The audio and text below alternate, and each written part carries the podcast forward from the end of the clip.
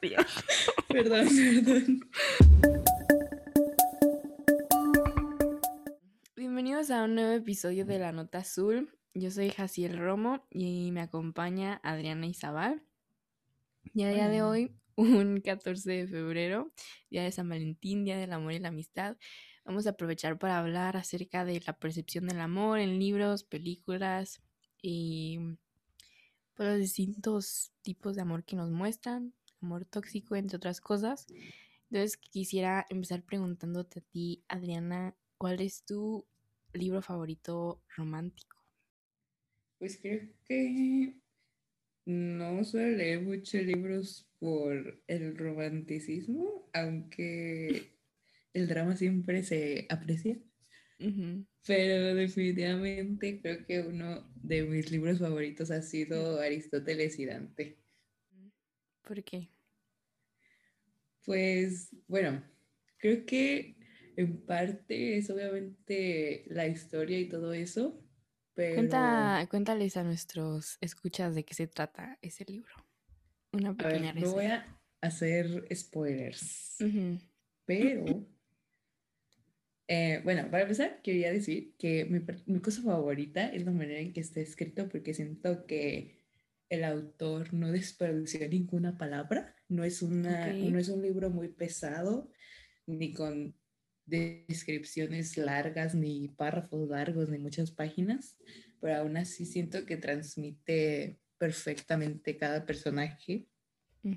Y pues realmente es un libro de amistad y de cómo esa amistad trasciende a través de los años y las circunstancias, siendo que es un libro que está basado en un ámbito, pues, o sea, se supone que está en el pasado, en los 1900 y algo.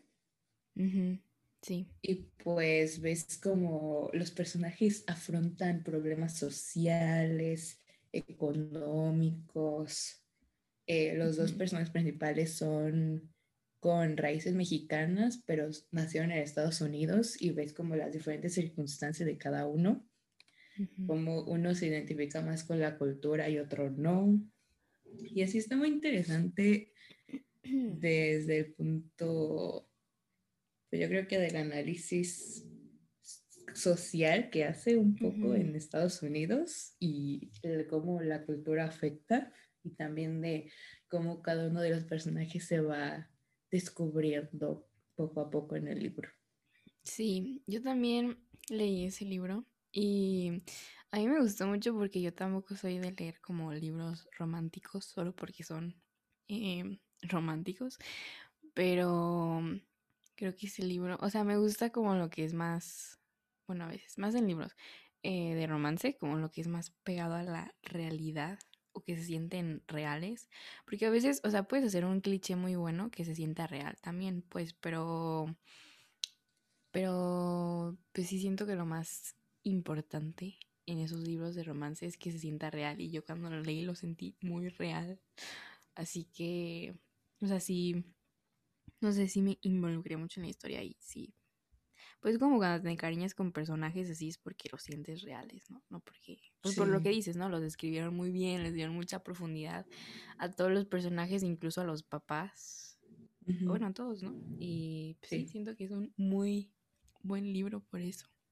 Estoy de acuerdo. Siento que quizás uno de los problemas que suelo encontrar más en los libros de romance, que es usualmente por lo que los evito, porque me enfada y digo, ¿cómo gasté 300 pesos en este libro?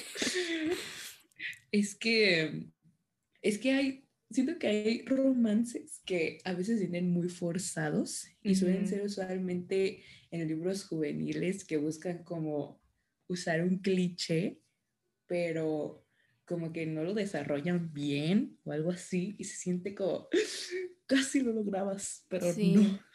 No, de hecho, o sea, lo que estaba pensando yo hoy también, porque decidí, bueno, voy a volver a ver la de a todos los chicos que me enamoré de la película, porque, no sé, porque siento que la primera estuvo bien y ya después ahí no, como que se fue para abajo, pero, Bueno, y ni también, pero bueno.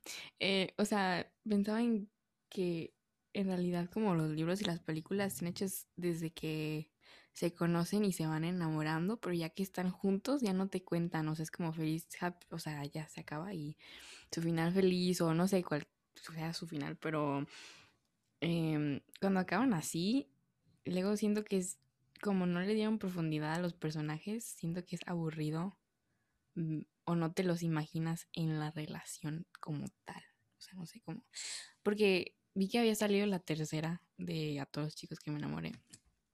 Y era pues como de ellos ya juntos y dije, no, qué flojera, o sea, no...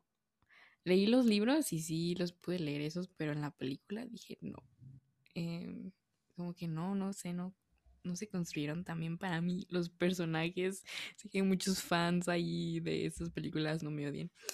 Pero, pero, pero para mí no, sí, o sea, no sé, siento que eso es como muy común, que te construyen desde que se conocen hasta que se enamoran, pero ya que están juntos, juntos, no, no hay veces que no, no me los imagino así como en una relación amorosa y así. Sí, bueno, también creo que parte de esas películas es que, especialmente Netflix con querer explotar una historia a profundidad. No leí los libros, no sé si son completamente así los libros, pero como por ejemplo, en la historia de la segunda y la tercera película se pusieron un poco rebuscados los conflictos. Sí, no, o sea, yo creo que en la, no he visto la tercera y vi la mitad de la segunda. Em, pero en la segunda creo que sí cambiaron algunas cosas de, que tenían en los libros. Y por ejemplo, uno de como lo más grande, que fue como el segundo libro, era que, que Peter, el principal, em, bueno, el como, ¿cómo se dice? Interés amoroso de la principal. Em, que ya estaban, pues ya eran novios, ya estaban saliendo y como Peter pues sigue siendo amigo de una forma de su exnovia que te introducen a ese personaje en, el primer, en la primera película. Y pues eso es, en los libros pues se veía como algo real, ¿no? O sea, cómo ibas a dejar ser, cómo era difícil para Peter cortar toda la relación de golpe que tenía con esa persona que había sido su única novia toda su vida y pues que antes de ser novios eran amigos, ¿no? Y pues se contaban cosas, entonces en particular esa exnovia pues eh, sí es como muy mean girl, ¿no? Le ponen ese estereotipo, pero detrás de eso en los libros sí explican acerca de su vida familiar y de cosas que estaba pasando y de cómo lo influenció el divorcio de sus papás en cómo ella veía el amor y cómo no quería que la dejaran por eso y cómo no podía confiar en las personas. Y también algo que estaba pasando con su papá que estaba teniendo una aventura y ella se enteró y en fin, o sea, muchas cosas que sí explican en el libro, pero creo que en, el, en la película lo hicieron todo más superficial, más como divertido. O sea, no sé cómo explicarlo. La verdad no la vi toda. Entonces no la puedo juzgar por completo. Pero siento que sí, no. No sé, no se sintió tan genuina como los libros lo sentí yo. Pero a ver, pasemos a hablar entonces a una película que creas que estuvo bien planteada en cuanto a profundidad de los personajes y de su relación. Pues hay una película que no es particularmente como una película de amor, pero sí. Bueno, es la de 500 días con ella, no sé si la hayas visto, pero literalmente cuando empieza la película dicen, esta no es una historia de amor, esta es una historia sobre el amor. Entonces, como que te está preparando para que, o sea, para que no pienses que es una historia como cliché y bueno, sí, ¿no? O sea, es, es como un, una perspectiva más realista de cómo va una relación y es de cómo un, el personaje principal como que, mm, pues quiere ver lo que él quiere ver de su, del, de la persona que él está enamorado, por así decirlo. Em, o sea, de cómo tiene un crush muy rápido con la otra que se llama Summer la principal, bueno, su interés amoroso. Y, mm, Y es como, o sea, literalmente son, se llama 500 días con ella porque te narra como en esos 500 días, este, va del futuro al pasado, o sea, va de días, por ejemplo, te dice día 5 y luego te salta al día 400 y luego te salta al día 20 y así, ¿no? Entonces así es como te va contando la historia desde que él pues la conoce y dice, ay, o sea, cuando la conoce inmediatamente como que la pone en un pedestal y es como muy, ¿cómo se dice la palabra cuando las... ¿Qué? Como que, o sea, ay, se me fue la palabra. O sea que las idolizan mucho, las idealizan, pero no es esa persona. Eso es lo que él hace. Porque literalmente hay una escena que se repite al principio, como de la película, donde dice, me gusta su sonrisa, me gusta sus... Em, su nariz, su lunar, bla, bla, ¿no? Y luego, en, como por el final de la película, se repite esa misma escena, pero en vez de decir que le gustan esas cosas, dice que odia esas cosas y te da las razones de por qué. Como al principio te dio las razones de por qué le gustaban. Entonces, es como, pues sí, al principio, o sea, muchos antagonizaron a la principal Summer porque, pues no sé, porque tú si no, es súper mala con él, el principal que se llama Tom Tom la quería mucho y no sé qué, bla, bla, pero yo la verdad desde la primera vez que la vi, yo siempre entendía a Sommer y dije, bueno, Sommer desde el principio le dijo que no quería nada como una relación seria establecida y Tom le dijo, no, sí, está bien, pero como que ignoró eso y dijo, no, sí, yo puedo hacer que quiera estar conmigo, pero pues ella desde un principio le dijo que, que pues no, para ella no, y al final de la... Bueno, es que no sé si spoileárselas, porque al final pues no, no lo hagas. Suena muy padre. Sí, pero creo que eso da un buen, una guía a hablar sobre como cosas medio tóxicas que se hablan en el entretenimiento. Sí. Porque pues realmente hay como un momento muy claro, creo yo, cuando se pasa de completamente ignorar el no de no me interesa y de seguir allí. Sí. Pero también sería, bueno, quiero tomar un momento para analizar también, como por ejemplo las películas desde niños que nos ponen, las películas de Disney, las películas que desde niños nos enseñan lo que inconscientemente nos van diciendo quizás lo que es el amor o lo que deberíamos esperar del amor. Sí. Sí, yo creo que... Ah, bueno, iba a decir que actualmente creo que Disney se está... Eh, está evolucionándose a sí mismo con las princesas que ha presentado últimamente, que realmente muestran más el lado del amor propio y de que tú eres suficiente para ti misma y todas esas cosas. Pero realmente analizando relaciones de Disney del pasado, pues... Pues sí, o sea, es como la trama de literalmente todas las princesas originales, ¿no? Que el príncipe va y la salva y es como... O es como su único objetivo en la vida, al parecer de las princesas, es estar con el príncipe. Y pues es como, ok, no, no tienen pasiones o qué en su vida.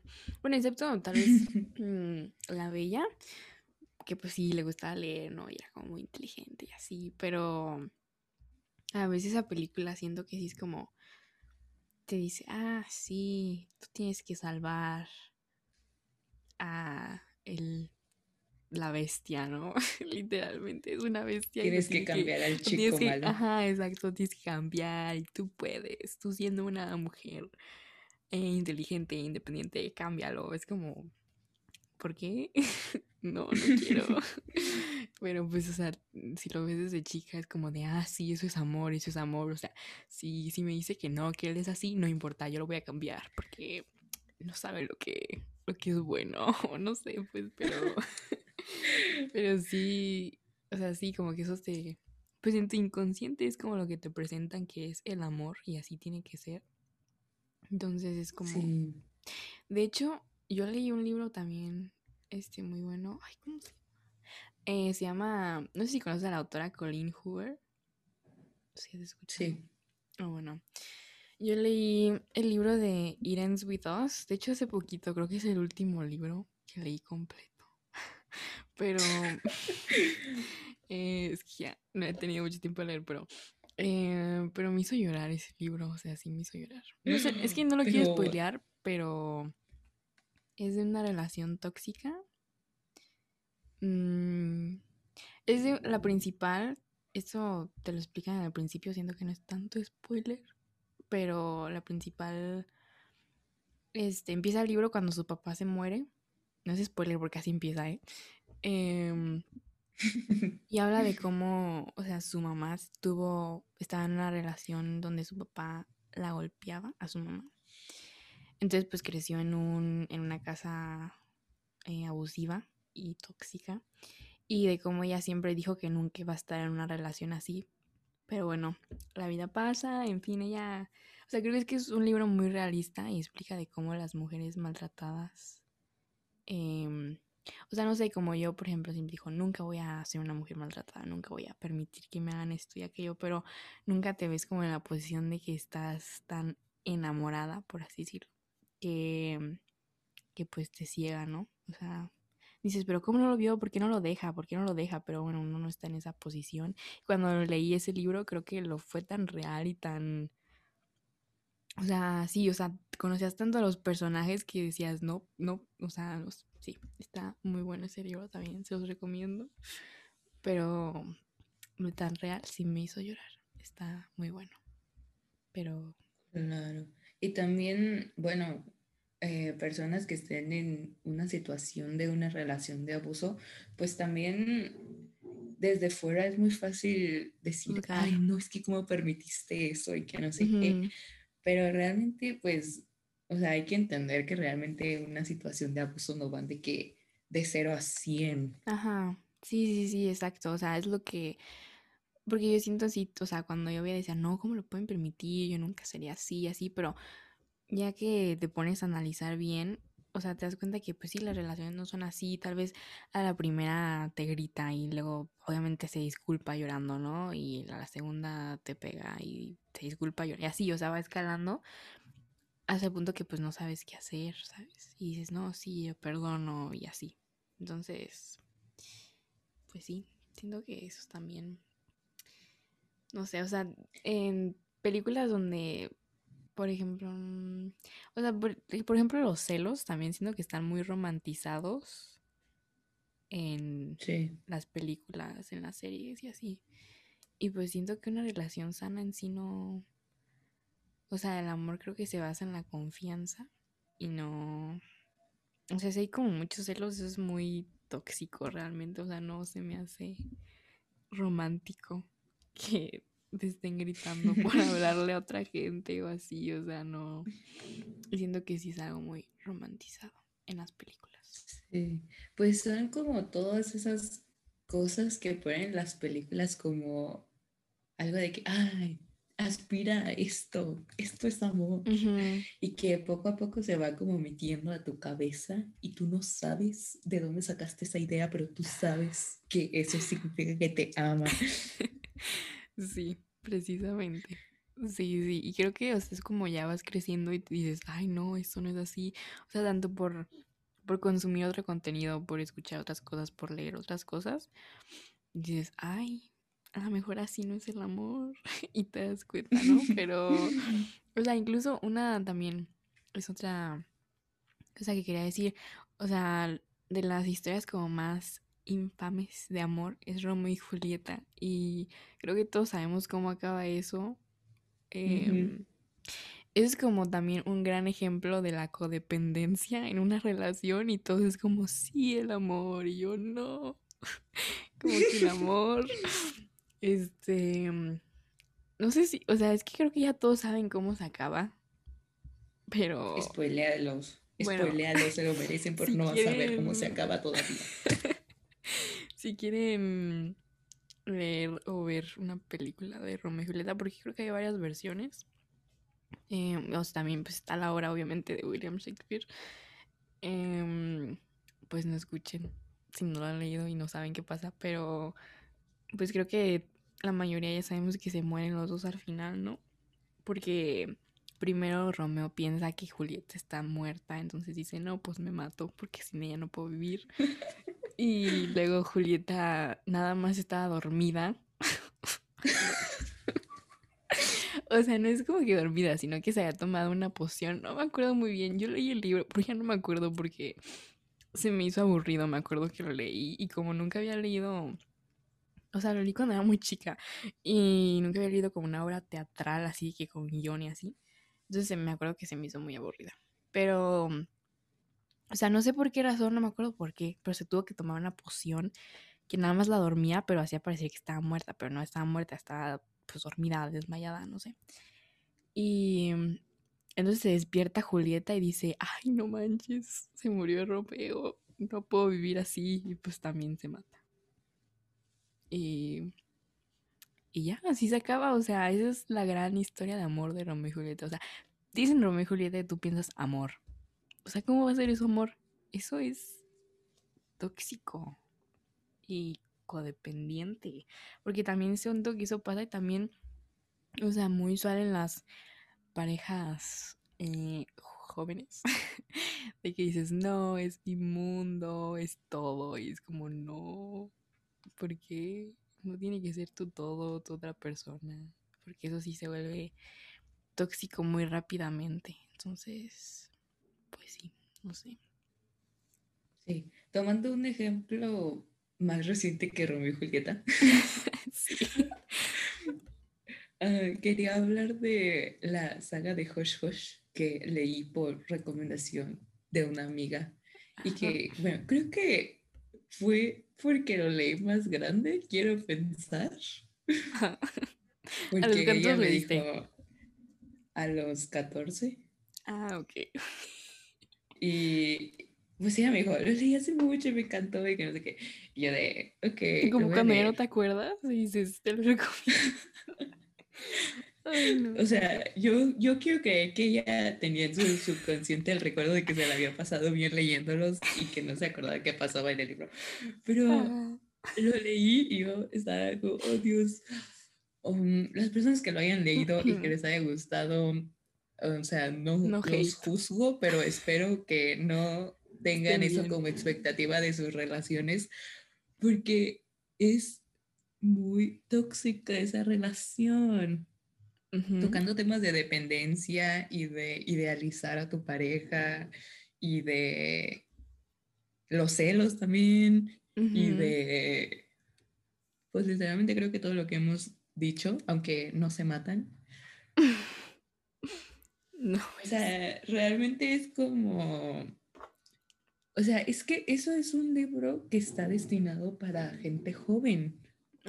Y realmente es un amor que no es saludable para ninguno de los dos, pero ellos siguen adelante y también tienen ese mismo cliché de que la chica que reformó al chico malo y todo eso, y como que parte de lo que llama la atención del libro, pero mientras que se quede en cliché, ¿no? Sí, sí, o sea, creo que ese es uno de los mayores clichés en el mundo de historias románticas juveniles es que la chica reforma al chico malo. Y es como, ok. O sea, o sea, es que sí, lo puedes ver en, en todas partes. Por ejemplo, una de, la verdad, mis películas favoritas como de amor es la de 10 cosas que odio de ti. Y, o sea, me gusta mucho porque Kat Strafford se me hace una, o sea, un personaje fuerte femenil, o sea, tiene un carácter fuerte y no sé. O sea, sí, o sea, por eso me gusta mucho la película, pero ya que lo analizo digo, ay, pues el, otro también se supone que era un chico malo y como de repente ya, o sea, cambió, o sea, tan rápido, así nomás, ¿por qué? ¿O qué? O sea, ¿qué pasó? Pero, pero no sé, o sea, siento que sí lo puedes ver en, en muchas partes ese, y o sea, eso te, te hace pensar que tú lo puedes lograr, pero pues no. Sí. Realmente todos esos ejemplos que estamos diciendo, pues es que no es tanto de no consumas nada que tenga amor tóxico, porque realmente eso está en cualquier cosa, está en música, está en películas, está en series, está en libros, está en porque aparte también la romantización de cosas es muy común. Sí, Por ejemplo, toda la discografía de Josier. Pero, pero realmente, pues se trata de tener como pensamiento crítico, de decir, ok, acabo de ver esta relación tóxica y sé que es tóxica, me reí, la disfruté, pero ojalá no tenga eso como expectativa de amor. Sí, o sea, sí, de hecho yo creo que, por ejemplo, yo consumo muchas cosas, o sea, bueno, todo, ¿no? Pero eh, ya son como muy, pues, tóxico y sé que no, pero a la hora de la hora en la vida real no creo que me atrevería a hacer ciertas cosas o estar con ciertas personas. Más que nada porque diría, ay, no, que medito, pero... pero también porque, pues sí, o sea, eso no... Pues no, no es como saludable, o sea, incluso también podemos moverlo esto a amistades tóxicas. También recordemos que es el Día del Amor y la Amistad, chicos. Sí. Em, pero sí, o sea, hay de todo, hay de todo tóxico y de todo, o sea, también siento que es porque, pues en sí las películas, mm, a mí me gustan mucho las películas que pues son realistas, pero también disfruto mucho las películas que son nada realistas y muy romantizadas.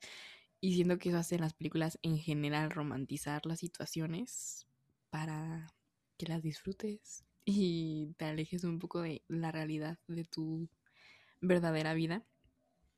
Pero pues sí es eso, separarlo, ¿no? Saber, ah, bueno, lo disfruto y ya.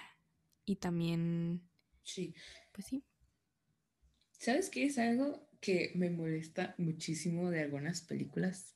La verdad, no tengo ninguna específica en mente, pero, pero sé que existen porque ya me he frustrado antes. Cuando tienen como toda su trama alrededor de alguna relación tóxica, ya sea amistad o romántico o entre familia o lo que sea, y tienen como a ese un personaje que dice cosas que tú dices, eso es coherente, que el personaje dice, esto, esto no está bien, y lo tratan como el malo de la historia, y lo tratan como que esa persona está mal, y tú dices, es que de verdad, creo que eso es como otro nivel de no solamente estás enseñando a tu público juvenil o así que todo este comportamiento, sino que también estás diciendo que está bien Sí. O sea, que el que diga lo contrario está mal. Ajá. Sí, sí, estoy de acuerdo. Pero, mm, pues sí, o sea, también siento que hay buenas películas de amistad. Como bueno, es que ahorita de hecho no puedo pensar en una amistad tóxica, pero siento que sí hay. Em, no puedo pensar en una. Yo también. Bueno, pero mm. hablaré de alguna que sí me guste. A ver, ¿cuál te gusta? Danos. No sé, estoy pensando, espérate. A ver, yo tengo una. Este. bueno, la verdad es que no sé si. La verdad es que no sé si. Ahora que lo pienso. A ver, no sé si esta no sea tóxica. Es que creo que no la has visto, pero es la de las ventajas de ser invisible. Sí, sí la he visto. Ah, bueno, no me acordaba. ok, la vi hace em, mucho. ¿Eh? Ah, bueno. Este, pero, o sea, es que siento que todos, tal vez si a algún punto has sido introvertido y ves esa película y dices, ay, qué chido que no hables con nadie y de repente unos amigos te adopten y digan, sí, eres cool para nosotros. Y es como, ay, qué padre, gracias. Em,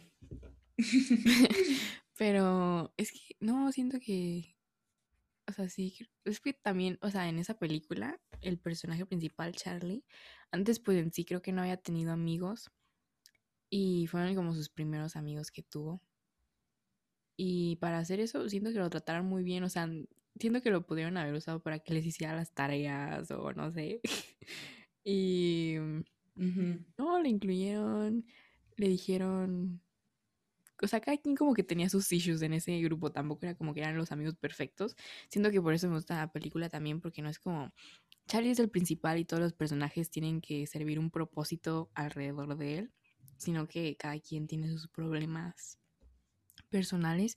o sea, la... Mm, ay, se me olvidó su nombre, pero es la que es la actriz es Emma Watson, no me acuerdo de cómo se llama su personaje, pero ella, este, pues tiene sus propios problemas de que no se ama lo suficiente, aunque es escrita como obviamente muy guapa y eh, agradable y que todos le caen muy bien y así. Pero como no se ama lo suficiente, pues no, no puede dar, no puede estar como en una relación donde le den amor estable y que sí la quieran de verdad. Porque pues siempre siente que merece menos. O también el otro, ay, sí me acuerdo su nombre, Patrick. Eh, se llama nada. Ah, sí, nada. eh, ese personaje pues también tiene sus propios... Eh, pues creo que también lo mismo, o sea que por amor está aguantando una relación en secreto, esperando a que mejore, pero no lo hace y pues obviamente eso le rompe el corazón porque él quiere a esa persona, pero no, pero no puede ser como él quiere y aún así se aguanta hasta que ya pues terminan su relación de alguna forma. Bueno, la verdad no me acuerdo cómo acaba eso, pero em, no sé, las quiere spoiler, creo que ya la spoilé, pero no importa. Yo vi esa película hace mucho y también leí el libro hace mucho, así que la verdad no me mm. acuerdo detalles, pero bueno, creo que también se hizo muy famosa una frase de esa película, bueno, de esa historia. Ah, sí, sí. Que era lo de que aceptas el amor que crees merecer. Sí, o sea, es que creo que es una frase que resume mucho mm, a los personajes del libro, o sea, tanto Patrick como, como la que hace Emma Watson, este, como Charlie, como el novio de la hermana de Charlie, también me acuerdo de él. Ah, no me acuerdo cómo se llama, Ponytails Derek o algo así, Derek. Em, que también lo trata bien mal la hermana, la verdad, lo trata muy mal. Pero pues ahí se queda porque aceptan el amor que creen merecer. Entonces creo que eso sí es muy real, o sea, es importante amarte a ti mismo y después, o sea, es muy cliché, pero es muy real y se demuestra muy bien, creo que en esa película. Sí, estoy de acuerdo. ok, este... ¿Quieres platicar de algún último ejemplo? ¿Algo que te haya gustado? ¿O recomendar alguna canción para cerrar el episodio? Mm, una canción. A ver, tú recomiendas una. No sé cuál recomendar yo. A ver, una canción. A ver, una canción muy romántica sería. No, espérate, lo cambió. Hay una canción que salió hace poco que actualmente estoy un poco obsesionada, que se llama Just Believe in Love de Mamamoo. Y es una canción de amor propio y de, pues sí, de amor propio, mm. de quererte a ti, de hacer lo que te gusta, lo que te apasiona. Y está muy padre. Bueno, yo sí les recomiendo una canción más de amor, amor. O sea, amor. Em, a mí se me hace que la mejor canción, o sea, si yo se la dedico a alguien, a una persona, yo no sé, o sea, es porque ya de plano es alma gemela. Es la canción de You Are in Love de Taylor Swift. o sea, es muy conocida por sus canciones de rupturas amorosas, pero esa creo que es una canción muy buena de amor, amor. O sea, responde, o sea, creo que describe muchas situaciones en las que se da cuenta, o sea, las describe y dice you're in love, o sea, como que te das cuenta que eso es amor de verdad. En alguna parte también dice como eres mi mejor amigo y hacemos esto y hacemos aquello y así te das cuenta de que estás en, enamorado. Entonces se me hace muy bonita si quieren escucharla. También una clásica, obviamente la de Lover, pero siento que es muy de, de bodas, pero igual. Está muy buena, se las recomiendo. Ok, yo quiero recomendar también de una vez una canción que es de amor abusivo, que se llama Cherry Wine, es de Josiel. Está, muy buena. romantizado, pero tiene un... Ok, para empezar, es una canción que habla de amor abusivo, pero creo que muchas personas no se dan cuenta porque la letra está romantizada muchísimo de que hay videos de que gente lo bailó en su boda y todo eso. Y dice, no, no quieres bailar Cherry en tu boda. Em, pero, mm, pero, bueno, el, el mensaje de la canción fue para hacer, pues, como una campaña para las personas que estaban en una relación abusiva y que pues buscaban salir de ella o así, que de hecho el video habla de eso, tiene su historia y al final pues ya dice de que, ay, para todas las víctimas y así. Entonces, apoyen la canción, pero hay que ser críticos con las letras. Sí, no, de hecho, o sea, yo cuando tú me recomendaste esa canción y la escuché, no sé si me hubiera dado cuenta que era tóxico si no me hubieras dicho, pero igual siento que en unas, unas letras son muy obvias. O sea, en una parte dice cómo tiras con el, el brazo de tu hermano, en otra dice, bueno, algo, algo de closed fist de tu puño o algo ah, así. Es que... Mm, de hecho, esa parte fue la que como que me hizo decir, oh Dios, porque pues yo la escuchaba así muy casualmente y hasta que escuché así como bien esa frase mientras hacía yo Alex y escuché la frase, era algo así como de, a ver, deja, ¿cómo lo traduzco exactamente? Básicamente le dice que con la mano abierta o el puño cerrado acepta lo que sea de esa persona. Y es cuando tú dices, alto aquí. Eso es una metáfora. No voy a seguir en la oscuridad. Entonces ya leí bien la letra y fue cuando dije, oh Dios mío. Sí, sí, creo que es. O sea, ya que la analizas bien dices, ay, ¿esto qué significa? Em, pero, pero sí, es, es de amor tóxico. Si hablamos de amor tóxico, también es para recomendar una canción de Lana del Rey que se llama Serial Killer. Em, o sea, literalmente es. Em, pues. Em, no sé cómo describirlo. O sea, es como ella se describe a sí misma como una sociópata y como. O sea, serial killer de que va de amor en amor y así es como que no le importa y como que te está avisando, pero a la vez como, bueno, quieres intentarlo. pero te estoy diciendo que pues, pues no me importa mucho. Em, pero sí, entonces esa también se las recomiendo, está muy buena. ok, es un poco tóxica, pero... De una vez escuchan toda la discografía de Jessie Joy, están muy buenas sus canciones. Jessie Joy. Ay, no. Y solo me sé la de corre, corre, corre, corazón. No, yo, yo siempre he sido muy fan, la verdad. Yo no, pero, bueno. Bueno, si, este si nos estás escuchando y has llegado hasta aquí, uh, es una leyenda, icono. Recomiéndenos alguna canción también, nos lo pueden mandar por mensaje privado en nuestro Instagram, La Nota Azulada.